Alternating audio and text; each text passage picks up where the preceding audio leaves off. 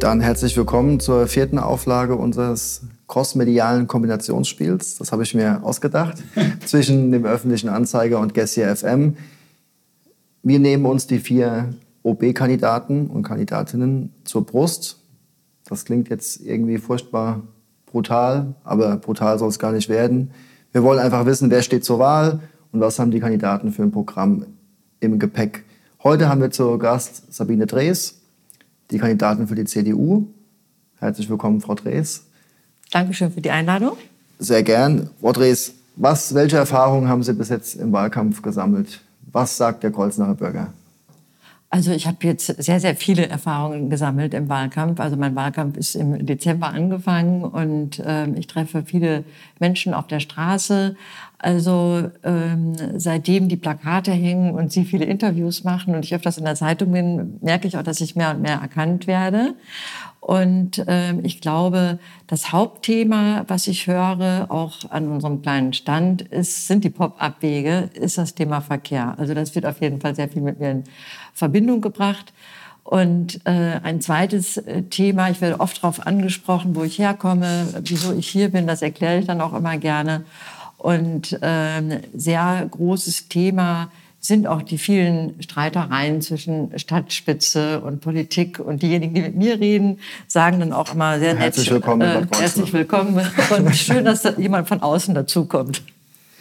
Wenn Sie äh, vielleicht jetzt noch ganz kurz einen Abriss geben könnten, was Sie nach Bad Kreuznach verschlagen hat. Die meisten werden das vielleicht wissen, äh, die Zeitung lesen, aber wenn Sie vielleicht ganz noch kurz sagen könnten, ähm, wie Sie jetzt letztendlich an der Nahe gelandet sind. Also ich bin schon seit äh, äh, langen, langen Jahren beim Deutschen Städtetag beschäftigt. Also das ist ein kommunaler Spitzenverband, der die Interessen der Kommunen äh, gegenüber äh, Land, Bund und EU vertritt. Und ich hatte dann auch äh, den Wunsch, mich zu verändern. Das lag auch ein bisschen äh, an meiner privaten Situation. Meine beiden Kinder sind erwachsen, sind ausgezogen. Und äh, dann hatte ich den Wunsch, ähm, mich auch zu verändern. Also das, was ich kann, ähm, auch auf kommunaler Ebene umzusetzen. Und ähm, so habe ich mich aufgemacht. Ich, hab, äh, ich bin etwas gestoßen worden mit, äh, auf die Ausschreibung der CDU, dass eine Oberbürgermeisterkandidatin gesucht wird. Da habe ich mich drauf beworben. Und ich habe mich äh, zurechtgefunden mit meinen Ansprechpartnern. Wir haben uns gleich sehr gut verstanden. Und so bin ich dann einige Gremien durchlaufen bis hin zur Nominierung Ende November. Und äh, seitdem bin ich hier in Bad Kreuznach angekommen. Ähm, und abgesehen davon kann ich sagen, dass ich mich hier richtig wohlfühle in Bad Kreuznach. Also das Einleben im Wahlkampf, das ist ja wie ein Schnelldurchgang. Mhm. Also niemand lernt so schnell ja. so viele Menschen kennen wie, wie eine Wahlkämpferin.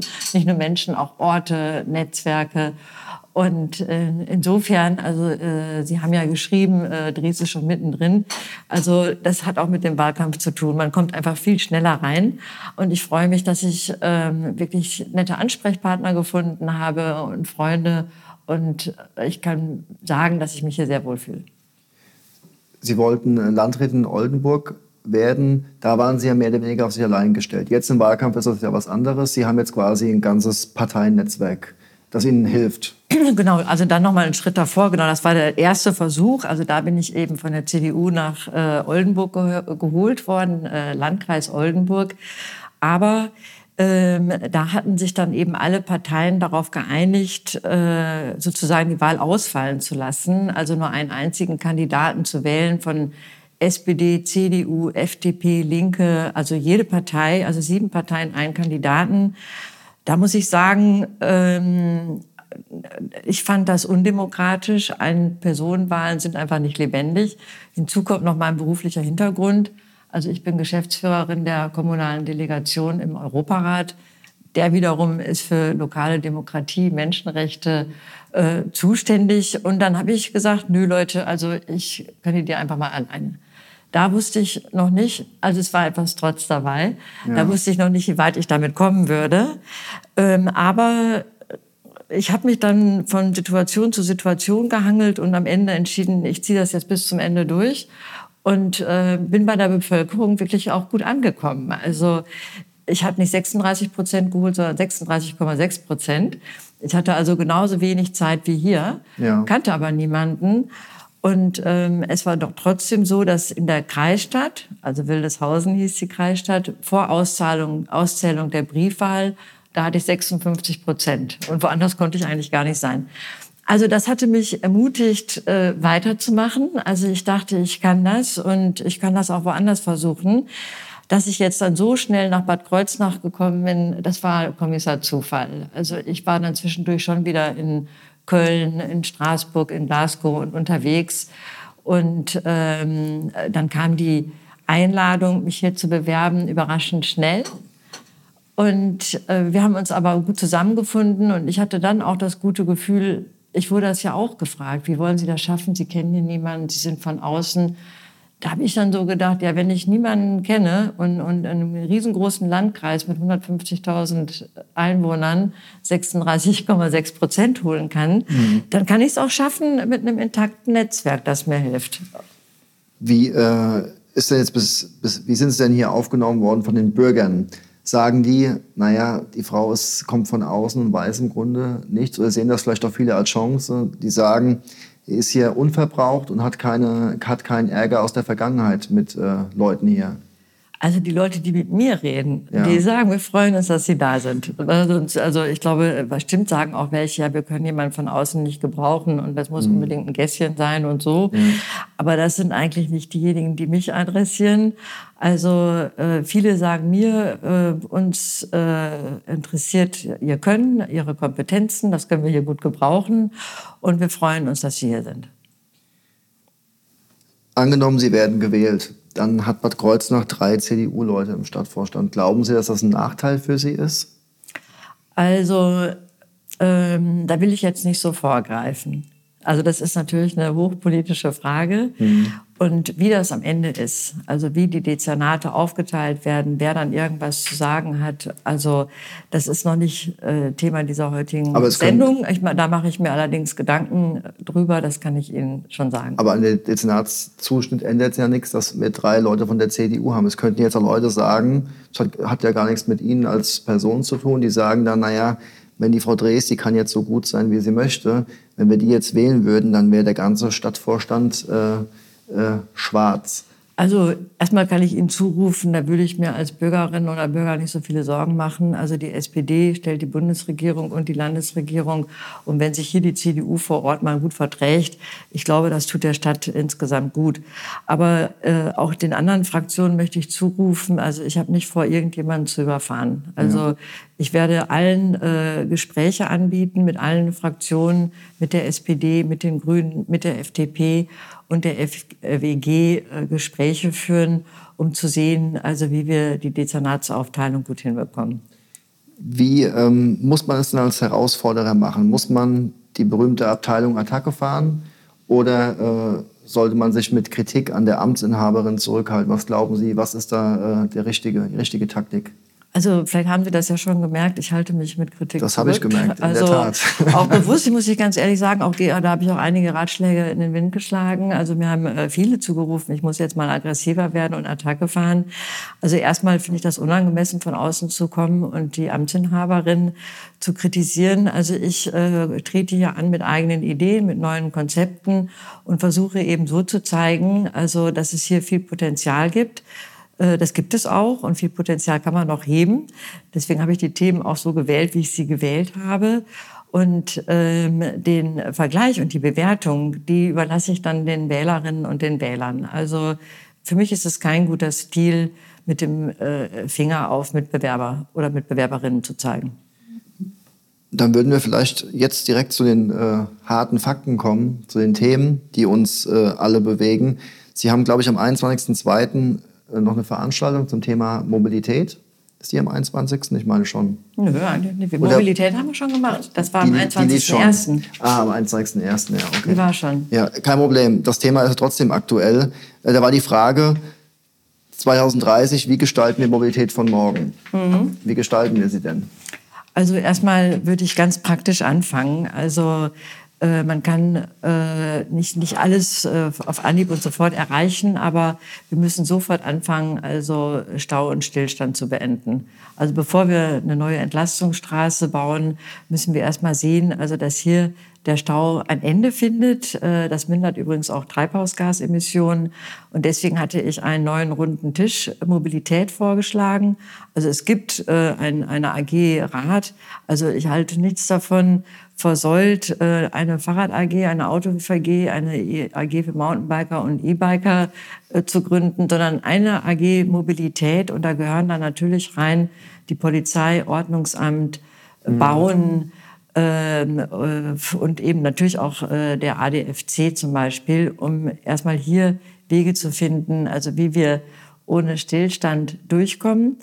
Lang, langfristiger, lang bis mittelfristig.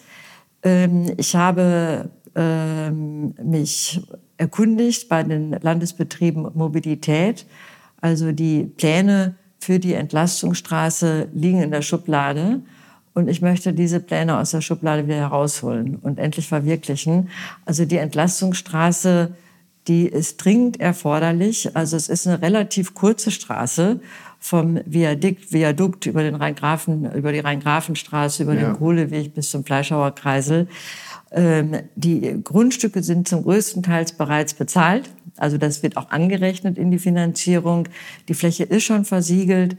Und es geht wirklich nur um den Durchgangsverkehr. Das will ich nochmal allen äh, Bürgerinnen und Bürgern zurufen. Also jeder, der in die Innenstadt möchte, soll weiterhin mit dem Verkehrsmittel seiner Wahl äh, in die Innenstadt kommen. Mhm. Der Durchgangsverkehr sollte drumherum geleitet werden.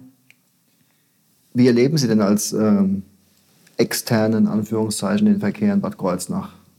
Also ich bin ja gebürtige Westfälin. Ich komme aus Münster und ich finde das ist ja das, eigentlich eine Fahrradstadt äh, vermutlich. Ja, ne? also es ist schon sehr anders. Also ja. Hier ist ja äh, Fahrradfahren, also da muss ich ja gerade dafür rechtfertigen. Also es ist eine Besonderheit und und sich ähm, entschuldigen. Ne? Ja, und also die äh, Pop-up-Wege überfordern die die Menschen also äh, sehr, glaube ich. Also weil hier kaum jemand Fahrrad fährt und dann auch noch Pop-up-Wege die sind ja eigentlich keine richtigen Fahrradwege, sondern das sind Flächen, Aufmalflächen, wo man sich auffinden sollte als Radfahrer. Die sind dann im Vergleich zu anderen Städten noch besonders schmal, oft kurz und hören im Nichts auf. Also das halte ich hier für überhaupt keine gute Idee. Mhm. Und äh, deswegen glaube ich, dass wir mit dieser Entlastungsstraße kreuzungsfreie, sichere Radwege bauen sollten, um dann eben auch Menschen äh, zu motivieren, aufs Fahrrad umzusteigen ganz deutlich, das ist nicht für alle möglich. Viele, das ne, ist ja eine Stadt-Landstadt, kommen aus dem ländlichen Raum und sind eben auf ihr Auto angewiesen, auch in äh, naher Zukunft noch. Aber es fahren eben auch sehr viele Menschen, und das gibt das IFEC auch her, die bisherigen Untersuchungen, kleinste Strecken mit dem Auto. Und äh, das sind Menschen, die man eben auch motivieren könnte, aufs Rad umzusteigen. Wir haben die Kandidaten immer gefragt, bei Ihnen macht das jetzt weniger Sinn, weil sie noch nicht so lange in Kreuznach sind, wann sie denn zum letzten Mal mit dem öffentlichen Bus gefahren sind. Die Antworten sind meistens gleich, nämlich noch nie. Ähm, ich denke mal eben drüber nach. Also ich bin auf jeden Fall natürlich schon öfters mit dem äh, Zug hierher gekommen. Das, die Frage soll vor allem äh, versinnbildlichen, dass der ÖPNV hier nur für einen Teil der Menschen eine Rolle spielt. Ja, der, also die, die, Stadt beteiligt sich jetzt an dem Aufbau äh, von der kommunalen äh, Verkehrsgesellschaft. Die ist sozusagen auf der Zielgeraden. Wie kann man dafür sorgen, dass äh, der ÖPNV eine gewichtige Rolle für die Menschen spielt? Also erstmal, ich bin auch hier, ich, ich habe jetzt gerade noch mal drüber nachgedacht, glaube ich, auch noch nie Bus gefahren. Also es ist erstmal wirklich total unattraktiv, weil die Busse, die haben ja jetzt keine Schnellspuren und können nee. an den Autos vorbeifahren oder man hat erstmal wenig Vorteile mit einem Bus im, äh, im Stau zu stehen. Wenn die Busse voll wären, wäre es auch noch ein Vorteil, weil 50 Menschen in einem Bus nehmen natürlich weniger Platz weg äh, als 50 PKWs, keine Frage. Aber ähm, die Diskussion äh, der Rekommunalisierung des ÖPNV habe ich natürlich auch verfolgt. Also ich muss sagen, ich bin da sogar ein bisschen kritisch, obwohl ich viel von ÖPNV halte. Aber wie das jetzt hier so gemacht wurde, Normalerweise rekommunalisiert man, um die Daseinsvorsorge zu verbessern. Also da geht es eben um die Einhaltung sozialer Kriterien, um die Einhaltung ökologischer Kriterien. Wenn ich jetzt der Zeitung entnehme, dass die Busfahrer nicht übernommen werden, weil sie ne, äh, im Gespräch sind mit den Kreisen und der Stadt und um bessere Arbeitsbedingungen kämpfen, ist das jetzt ehrlich gesagt äh, kontraproduktiv, äh, um dieses Kriterien zu erfüllen. Und was die ökologischen Kriterien angeht, war ich fast ein bisschen fassungslos, als ich gehört habe, dass die neue Gesellschaft 60 bis 70 Dieselbusse kaufen will. Also das tatsächlich Dieselbusse, äh, die in anderen äh, Kommunen ausrangiert werden, weil sie äh, zu umweltschädlich sind, die dampfen dann, nicht alle 60, es sind ja auch die Kreise und die Stadt äh, hat, glaube ich, 11 Prozent beteiligt, aber ein großer Anteil davon durch die ohnehin ähm, stehende Innenstadt kann ich mir gar nicht vorstellen. Also ich finde es jetzt nicht sehr zukunftsorientiert gedacht. Die Antwort, die ich bekommen habe, war, E-Busse können wir uns nicht leisten, das ist zu teuer. Also ich sag mal so, dann, wenn man, das ist ja auch mein Ziel, also ein innovativer Standort sein möchte, da muss man ein bisschen weiter vorausdenken und auch an die Vorbildfunktion, die eine Kommune eigentlich haben sollte. Und dann, äh, Leute, rufe ich euch auch mal zu, denkt doch mal an die innovativen äh, Unternehmen, die schon hier sind. Also wie zum Beispiel Michelin. Also die haben jetzt ihr Geschäftsfeld erweitert und produzieren Brennstoffzellen für Wasserstoffbusse. Also das sind einfach Ankerunternehmen, mit denen man zusammenarbeiten kann als Stadt. Und deswegen würde ich äh, mir wünschen, dass sich die Kommune innovativ aufstellt und die Sache mit den Dieselbussen nochmal überdenkt. Da werde ich äh, mit dem Kämmerer Herrn äh, Blechschmidt auf jeden Fall, wenn ich darf und die Bürgerinnen und Bürger mir ihr Vertrauen schenken, äh, nochmal ein Gespräch führen. Der Herr Blechschmidt spielt auch eine zentrale Rolle, wenn wir auf das nächste Thema kommen, nämlich Finanzen. Ähm, wird ähm, Ihnen nicht entgangen sein, dass viele Kommunen Probleme haben. Bad Kreuznach hatte sich vor Corona eigentlich ein bisschen berappelt und ganz gut entschuldet. Jetzt seit Corona läuft es wieder etwas schlechter. Ähm, Stichwort freiwillige Ausgaben. Das ist immer ein heißes Thema in Bad Kreuznach. Äh, das bisschen, was die Stadt noch frei verfügen kann, wird auf kulturelle äh, Träger verteilt. Aber immer wieder hat man überlegt, dort ein bisschen was zu kürzen. Was ist Ihre Einstellung dazu? Also äh, grundsätzlich möchte ich noch mal ausführen, also Bad Kreuznach ging es ja auch ganz gut durch die Zusammenlegung äh, von Bad Münster am Stein-Ebernburg und, und, und äh, der, der Stadt. Und da hat die Stadt, glaube ich, 30 Millionen äh, erstmal eingenommen ja, und das hat die Stadt äh, gestärkt und das freut mich auch für, Stadt, für die Stadt. Und Corona hat also allen äh, Kommunen ordentlich zugesetzt und Bad Kreuznach auch.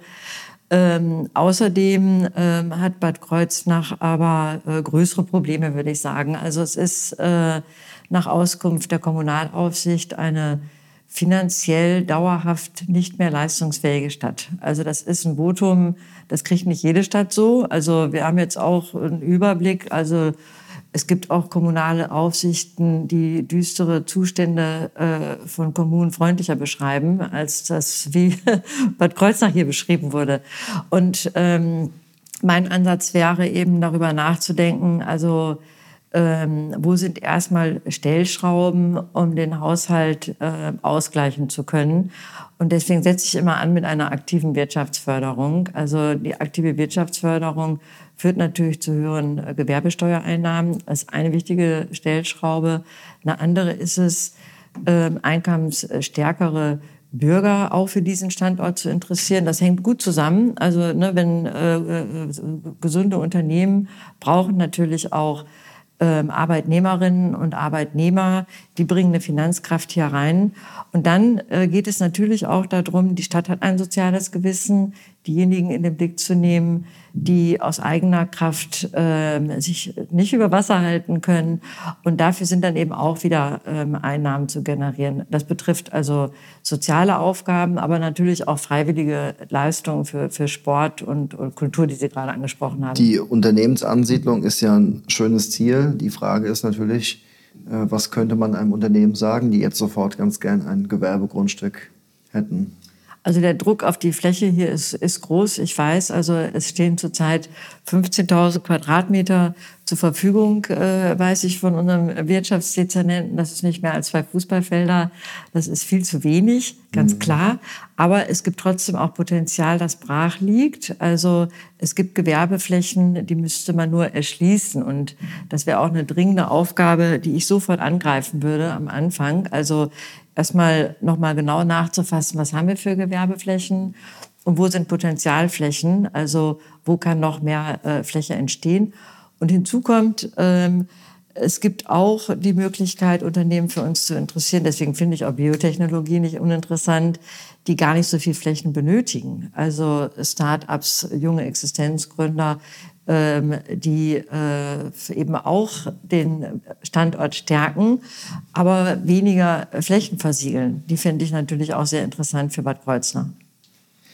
Nun war es ja so in den Haushaltsberatungen, dass es so zwei Grundströmungen gab. Die einen haben gesagt, äh, wir können hier, wir, wir, hätten keinen ausgeglichenen Haushalt erreichen, indem wir hier Tausenderbeträge einsparen. Wir brauchen mehr Geld aus Mainz. Das heißt, man wartet, bis der kommunale Finanzausgleich endlich das Maß erreicht, dass den, ähm, dass den Kommunen äh, finanziell geholfen werden kann. Ist das ihre, auch Ihre Auffassung, dass endlich mehr Geld für die Kommunen äh, vom Land fließen muss?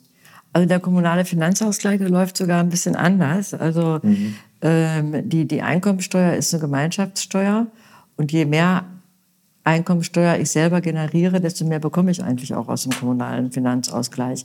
Dann ist es natürlich so, dass diejenigen, also äh, die besonders äh, schwach da stehen, auch nochmal besonders gefördert werden können. Aber auch um äh, mehr Mittel aus dem kommunalen Finanzausgleich zu, kommen, äh, zu bekommen, äh, lohnt es sich hier auch auf äh, Facharbeiterinnen und Facharbeiter zu setzen. Wenn wir zum nächsten Thema gehen, das hatten Sie eben schon angesprochen, Wirtschaftsförderung. Wir haben jetzt mehrfach schon miteinander gesprochen und es war rauszuhören, dass Wirtschaftsförderung sozusagen, wenn Sie gewählt werden, Chefsache wird. Ja, Chefinnensache. Oder Chefinnensache, genau, das stimmt. Ja, wir wollen ja korrekt bleiben.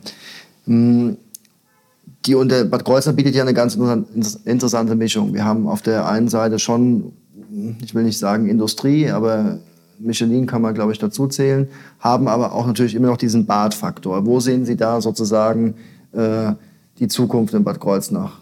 Also ich finde schon, dass Wirtschaft und Tourismus zusammengedacht werden mhm. sollen. Also für mich ist Bad Kreuznach ein, ein Gesundheits- und ein Tourismusstandort und da schöpft man natürlich auch äh, Kraft heraus.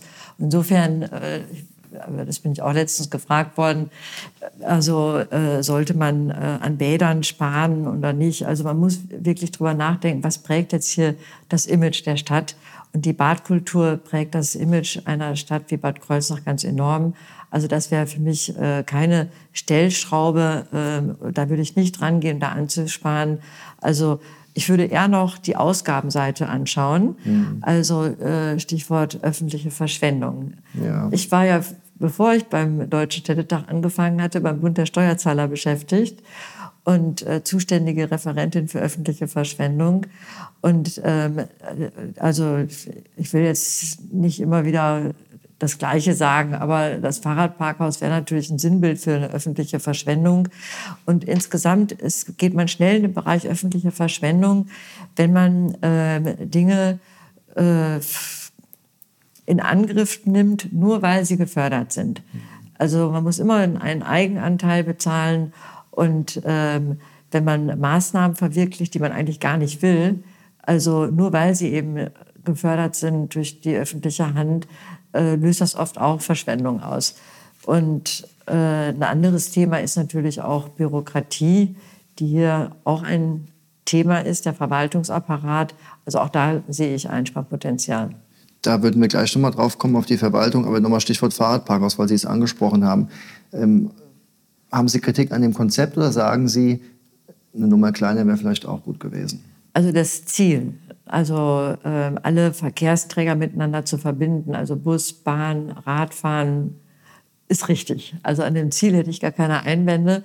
Nur so, wie es gemacht wurde, ist es völlig am Bedarf vorbei. Also ich selber gehöre zu den wenigen Menschen, äh, die äh, schon dreimal im Fahrradparkhaus waren, um ja. ein Fahrrad abzustellen.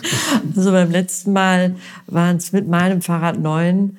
Also ich sag mal, die Menschen äh, fahren nicht mehr Fahrrad, weil sie eine neue Abstellmöglichkeit gefunden haben. Also das ist äh, völlig vom grünen Tisch geplant. Also Menschen fahren Fahrrad, weil sie die Wege damit schnell, sicher ähm, bewältigen können und nicht wegen einem Fahrradparkplatz. Dann ist es auch noch so, dass der ja äh, bezahlt werden muss, während man äh, kostenlos nebenan überall sein Fahrrad abstellen ja. kann. Also, also der, Kritikpunkt, den, den, der Kritikpunkt, den ich jetzt tatsächlich am öftesten gehört habe, war, dass es einfach viel zu lang dauert, bis man da reingefahren ist, sein Fahrrad abgeschlossen hat und auch wieder raus ist und am Zug ist. Das auch noch. Eine normale Abstellfläche hätte einfach überdacht, einfach eine Box hätte gereicht, weil der Pendler auch keine Lust hat, zehn Minuten vorher ja, oder ich meine, da unten ist ja diese, dieser, dieser Autoparkplatz. Also da hätte man ja mit ein bisschen Pinselei äh, ein paar Fahrradflächen mhm. ausweisen können. Genau, also es ist umständlich. Also ähm, und äh, man muss dann auch, auch noch einen Weg zurücklegen, den man sich ersparen kann, wenn man das Fahrrad einfach so abstellt an, an, an Abstellflächen. Und natürlich finde ich es völlig überdimensioniert, also für die wenigen Fahrräder. Ich habe mir das sogar richtig ausgerechnet. Also wenn es ganz toll laufen würde, also das äh, Fahrradparkhaus hat 400 Stellplätze. Ja. Wenn wirklich 400 Fahrradfahrer und Fahrradfahrerinnen ihre äh, äh, Räder da parken würden, wäre es immer total teuer. Also äh, ich habe das verglichen mit einem prämierten Fahrradparkhaus aus Utrecht. Die Holländer sind ja begeisterte Radfahrer. Ja. Und ähm, das Rad, Fahrradhaus, das hat ähm, zehnmal mehr gekostet, muss man sagen. 30 Millionen Euro, ein Riesending. Aber ähm, alle parken da ihre Räder äh, direkt an dem Bahnsteig, wo sie dann abfahren würden. Ja. Und ähm, es sind Stellplätze für 12.500 Räder. Also wenn es diese 400 gäbe, wären diese Parkplätze immer noch drei bis viermal so teuer wie die in Utrecht. Also nur mal um die Dimension zu, äh, zu ja. sehen der Verschwendung.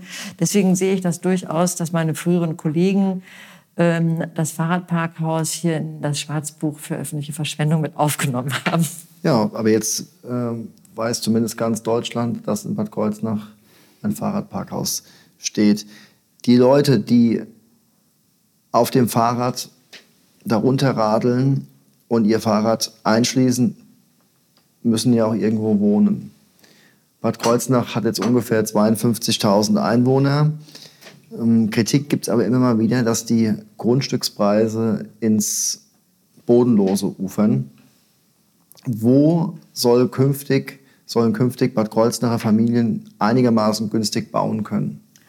Also der äh, Druck auf die Fläche betrifft natürlich auch das Wohnen hier in Kreuznach. Also es, es gilt grundsätzlich immer ähm, Innenentwicklung vor Außenentwicklung. Also ich wäre auch dabei, die vorhandene Altbausubstanz zu sanieren. Da gibt es auch Potenzial, da kann man noch was machen, ähm, um dann eben einfach Wohnraum für Familien zu schaffen. Also ich weiß, es gibt viel, viel mehr Nachfragen bei der Gewobau beispielsweise, als es Angebote gibt. Ich glaube aber, ähm, dass das nicht ausreichen wird für Bad Kreuznach. Ich glaube nicht, dass wir alle Nachfragen hier direkt in der Innenstadt befriedigen können. Deswegen müssen auch äh, Neubaugebiete ausgewiesen werden. Also ich war zum Beispiel vor kurzem in, in Planik, da ist das ein ganz großes Problem. Also ein äh, Stadtteil, der händeringend Bauland äh, sucht. Viele Menschen sitzen auf Grundstücken ähm, und verwerten sie überhaupt nicht, äh, in der Hoffnung, dass mal irgendwann das Grundstück noch mehr wert sein könnte.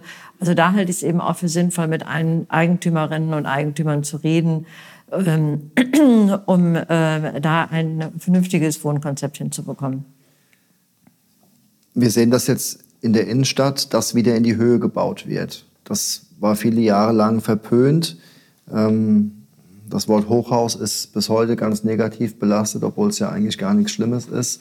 Ähm, Sie haben eben die Innenverdichtung ähm, angesprochen. Ich glaube, Sie haben aber auch auf die Neustadt, also das, was die meisten äh, Städte als Altstadt bezeichnen würden, ja. gemeint. Wie könnte man die Problematik, die schon seit Jahrzehnten besteht, dass wir immer wieder furchtbare Horrorhäuser haben, ähm, deren Bausubstanz seit Jahren vor sich hin gammelt. Äh, wie könnte man da äh, ja, Abhilfe schaffen und da wieder richtigen Wohnraum herstellen? Also erstmal vorweg, also ich, ich könnte mir keine Hochhäuser in der historischen Neustadt vorstellen. Nein, das, mein, das, also, das meinte also ich einige auch nicht. Bau, das meinte ich auch nicht. Äh, äh, schon passiert, da wäre ich also nicht dafür. Genau, und wenn es jetzt darum geht, also historische Altbausubstanz zu erhalten. Genau. Also äh, da bin ich auch mit der Gewobau äh, schon im Gespräch und hatte gerade gestern auch einen Rundgang nochmal gemacht. Also es ist eben äh, die Aufgabe, Investoren zu finden, die sanieren und dann eben äh, vermieten und, und weiterverkaufen. Das geht auch, also das muss man in Angriff nehmen. Äh, wir haben jetzt gerade auf dem Rundgang zwei Projektentwickler getroffen, die völlig stolz waren und uns ihre sanierten Gebäude gezeigt haben. Und aus diesem Weg würde ich weitergehen, den würde ich weiter verfolgen. Und ähm, es gibt natürlich auch, das gehört so weit dazu, Gebäude, die sehr, sehr schwer zu vermarkten sind. Ähm, da ähm, kann die öffentliche Hand mehr tun, aber da sind die Mittel natürlich auch wieder begrenzt. Also ich würde da auch intensiv zusammenarbeiten mit Fördervereinen und ähm, habe mir gestern Gedanken darüber gemacht, wie es zum Beispiel wäre, eine Bürgerstiftung zu gründen, ja. also zur Erhaltung der historischen Bausubstanz. Wir haben vorhin das Thema Verwaltung angesprochen. Das ist auch immer wieder ein Thema, das aufflammt. Wir haben mittlerweile Personalkosten von 44 Millionen Euro. Ähm, es gibt auch immer wieder die Vorwürfe, dass die Verwaltung ineffizient arbeiten würde. Das ist jetzt ein Vorwurf, den kann ich jetzt nicht, äh, ja, kann ich weder entkräften noch äh, kann ich den aufrechterhalten. Wie, ist ihr, wie sieht Ihre Verwaltung der Zukunft aus? Also mir ist es auch aufgefallen, also ich finde die Kostensteigerung auch exorbitant, also von 25 Millionen, glaube ich, auf 44 heute. Ähm, das kann man nicht nur mit Gehaltssteigerung erklären, da hat es eben auch ordentliche Personalmehrungen gegeben.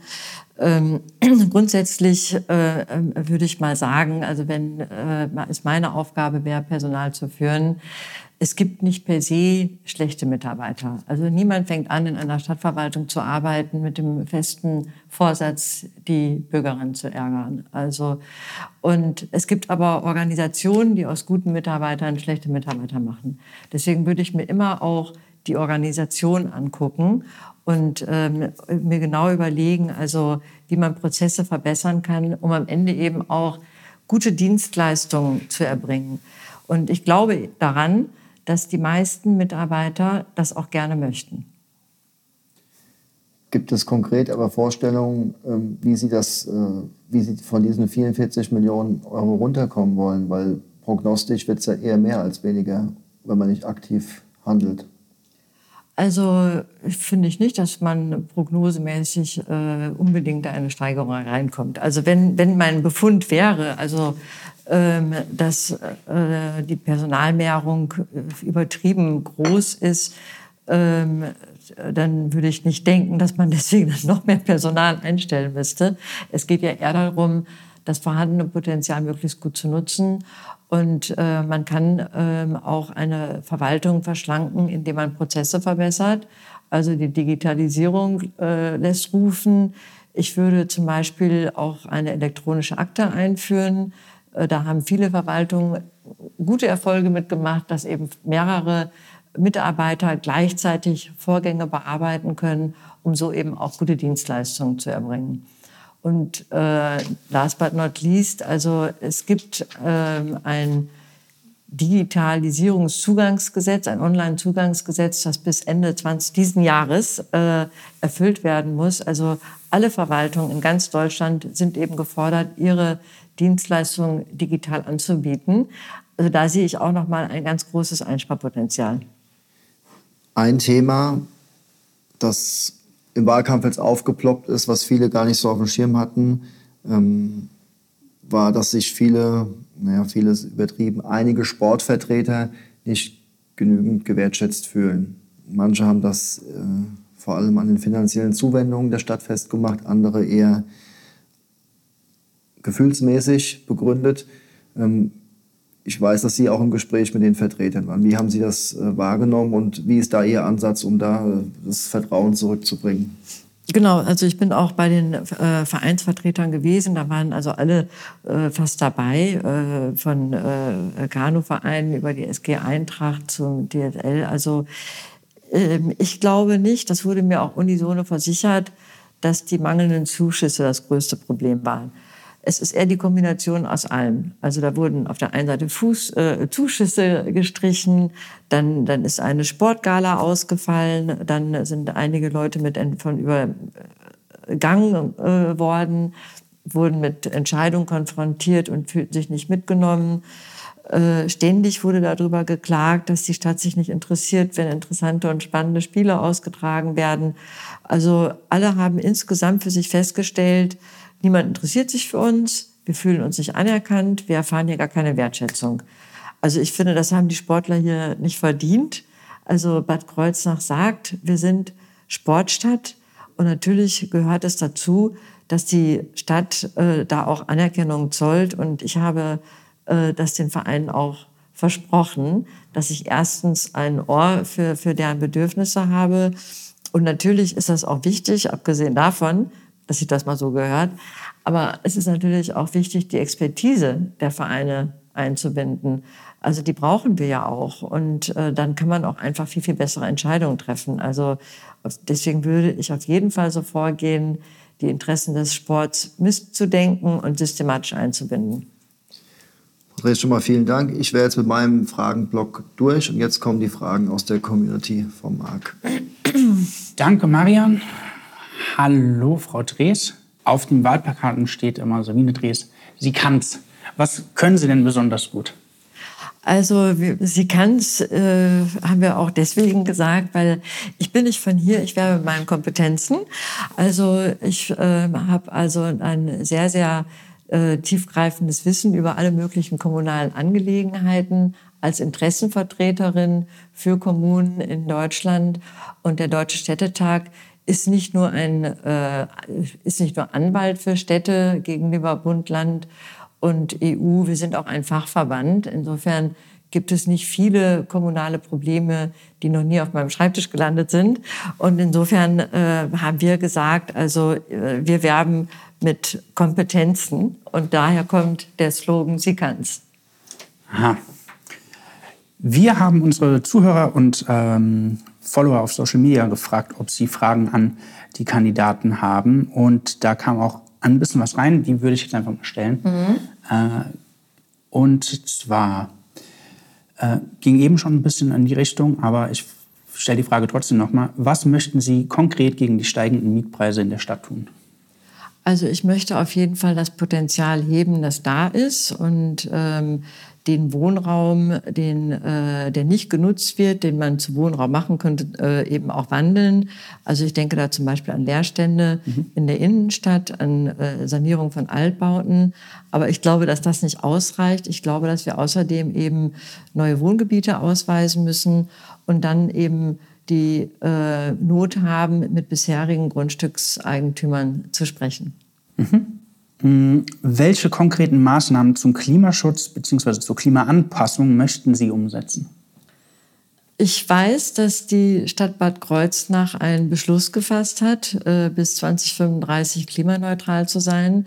Ich muss jetzt sagen, ich komme vom Fach. Also beim Deutschen Städtetag bin ich für die Umsetzung der Nachhaltigkeitsziele zuständig. Dazu gehören auch die Klimavereinbarungen von Paris. Also da muss Bad Kreuznach noch viel aufholen. Also ähm, ganz ehrlich gesagt, das rufe ich auch den allen mal zu. Also äh, da sind andere Städte viel weiter. Also ich glaube nicht, dass das Bad Kreuznach so mit einem politischen Beschluss allein äh, schaffen wird. Also es gehört auf jeden Fall dazu, erst einmal die Energieverbräuche und CO2-Emissionen zu messen. Das machen 1600 Kommunen in Deutschland, aber Kreuznach gehört nicht dazu. Mhm. Also das wäre das Erste. Dann weiß man, wie die äh, CO2-Emissionen sind in Bad Kreuznach. Erst wenn man diese Erkenntnisse hat, kann man Maßnahmen planen und diese Maßnahmen müssen mit Budgets hinterlegt werden. Das sind die Schritte, die noch folgen müssen. Eine weitere Frage war, Begegnungsräume vor allem für Kinder und Jugendliche sind enorm wichtig. Räume, in denen verschiedene Gruppen aufeinandertreffen und sich austauschen können. Was wollen Sie für die Jugendlichen und Kinder der Stadt machen und erreichen? Also ich bin sehr dafür, dass sich äh, Kinder und Jugendliche mehr treffen als bisher. Gerade jetzt äh, durch Corona, das merke ich auch in meiner eigenen Familie. Also haben sich so viele daran gewöhnt, einfach nur vor ihren PCs zu setzen. Und äh, mein Sohn zum Beispiel, der studiert in, in, in, Frankfurt und war noch nie richtig an einer Uni. Also, äh, weil in seiner Männer-WG alle nur an den PCs sitzen und online äh, Vorlesungen verfolgen. Also ich glaube, dass äh, auch aus diesem Grund es sehr wichtig ist, Vereine zu stärken auch für, für, für die Zusammenarbeit mit Kindern und, äh, und Jugendlichen. Deswegen halte ich viel davon, Vereine zu fördern, die sich um Kinder und Jugendliche kümmern, um sie wegzuholen aus ihren Zimmern, also von ihren PCs weg, um dann eben auch äh, Begegnung zu schaffen. Ich glaube, das wäre wirklich sehr, sehr wichtig für die vielen Kinder. Mhm. Was ist Ihr Lieblingsort in Bad Kreuznach? Ach, ich glaube, ich habe verschiedene Lieblingsorte. Also ich finde den Salzmarkt sehr schön. Mhm. Also so zum, zum Ausgehen finde ich das schön. Aber ähm, ich bin auch ganz gerne so im Salinental unterwegs. Also ich mag auch das Schwimmbad, da war ich schon ein paar Mal ganz gerne. Und ähm, ja, also ich habe mittlerweile ja auch diverse Stadtteile kennengelernt. Ich äh, finde den, die, die, den Rheingrafenfels interessant. Ich war in Bad Münster am Stein-Ebernburg. Ich habe noch keinen richtigen Lieblingsort, wo ich immer hinfahren könnte, um mich zu erholen. Ehrlich gesagt, ich hatte auch noch gar nicht so viele Gelegenheit für Erholung. also, falls ich so einen Ort mal finde, wo ich ganz alleine still und fröhlich für mich sein kann, äh, melde ich mich. Ähm, jetzt kommen drei Fragen, die besonders interessant sind für jemanden, der nicht aus Kreuznach kommt, finde ich. Und zwar einmal, was sind die größten Stärken der Stadt und wie kann man sie nutzen? Also die Stadt, habe ich äh, eben schon gesagt, hat für mich viel Potenzial. Also äh, ich fange mal mit was Schlechtem an. Also die Stadt war ja früher äh, richtig berühmt als Kurstadt. Ne? Mhm. Und leider ist die ganze Kurwirtschaft zum Erliegen gekommen, als die Gesundheitsreformen waren und genau. äh, die Kur nicht mehr gefördert wurde. Das war ausnahmsweise nicht selbstverschuldet ja, ich sag mal so, wenn man dann einfach nur nichts weitermacht und, und sich ärgert äh, und alles so über sich mit sich geschehen lässt, dann äh, passiert ja auch nicht viel. Und ich glaube, das ist das Problem gewesen. Also dieses Potenzial Kurstadt, das muss man wieder heben. Also wir brauchen da einfach Investoren und auch mehr bürgerschaftliches Engagement, um aus den tollen Potenzialen, die da sind, was zu machen. Ich meine, das ist ja wirklich was sehr, sehr Besonderes wo gibt es schon solche Salinen? Also man kann hier äh, vor den Salinen Tennis spielen und sich fühlen wie irgendwo anders am Meer. Also ne, das äh, finde ich jetzt auffällig, von außen kommt, dass das Potenzial sichtbarer gemacht werden muss. Ähm, es gibt so viel. Und dann die historische Neustadt und die Brückenhäuser. Also das ähm, hatte mich fast ein bisschen traurig gemacht, als ich gesehen habe, also ähm, wie ähm, sch schlecht einige davon bewahrt werden. Also es gibt ein historisches äh, Brückenhaus über dem Ellerbach, äh, das für kleines Geld verscherbelt wurde. Und man sieht, äh, dass das Dach oben offen ist und es hereinregnet. Also sowas darf eigentlich nicht passieren in einer Stadt wie Bad Kreuznach. Mhm. Welche unorthodoxe Idee haben Sie für die Stadt? Also ich hatte ja mal eine Idee, die hat auch nicht so viele Bewunderer gefunden, glaube ich. Oder ich bin auch etwas missverstanden worden.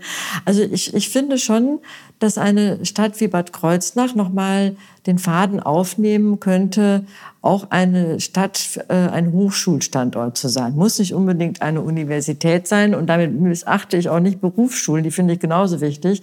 Aber ich finde einfach, junge Menschen sollten viele Angebote haben und es gab ja schon mal den Versuch hier eine Fachhochschule anzusiedeln und es ist ja immerhin gelungen, ähm, ein Bachelorstudiengang äh, medizinische Biotechnologie hier zu haben, finde ich super. Also es passt doch auch zu einem Gesundheitsstandort. Da noch ein bisschen was draufzusetzen, zum Beispiel und einen Masterstudiengang hierher zu holen, finde ich äh, nach wie vor eine gute Idee, die zu diesem Gesundheits- und ähm, Tourismusstandort passt und außerdem äh, passend für eine Stadt, die mittendrin liegt im Biotech Valley. Mhm. Also äh, ehrlich gesagt, diese Idee, die werde ich noch weiter verfolgen. Ähm, Bad Kreuznach ist eine Perle und sollte sich da auch einreihen. Das waren die Fragen von, aus unserer Community. Und das letzte Wort lasse ich Ihnen. Oh, ähm, dann, dann bedanke ich mich erstmal für diese vielen Fragen. Und ähm, ja, ich freue mich auch, dass die Community mich äh, äh, Dinge fragt und äh, lade Sie herzlich ein, mich auch weiter äh, zu fragen. Meine Kontaktdaten sind bekannt. Also ich stehe gerne den Fragen Ihrer Community weiterhin zur Verfügung und auch natürlich Ihnen, Herr Risto. Sehr gerne. Vielen Dank. Dankeschön. Danke.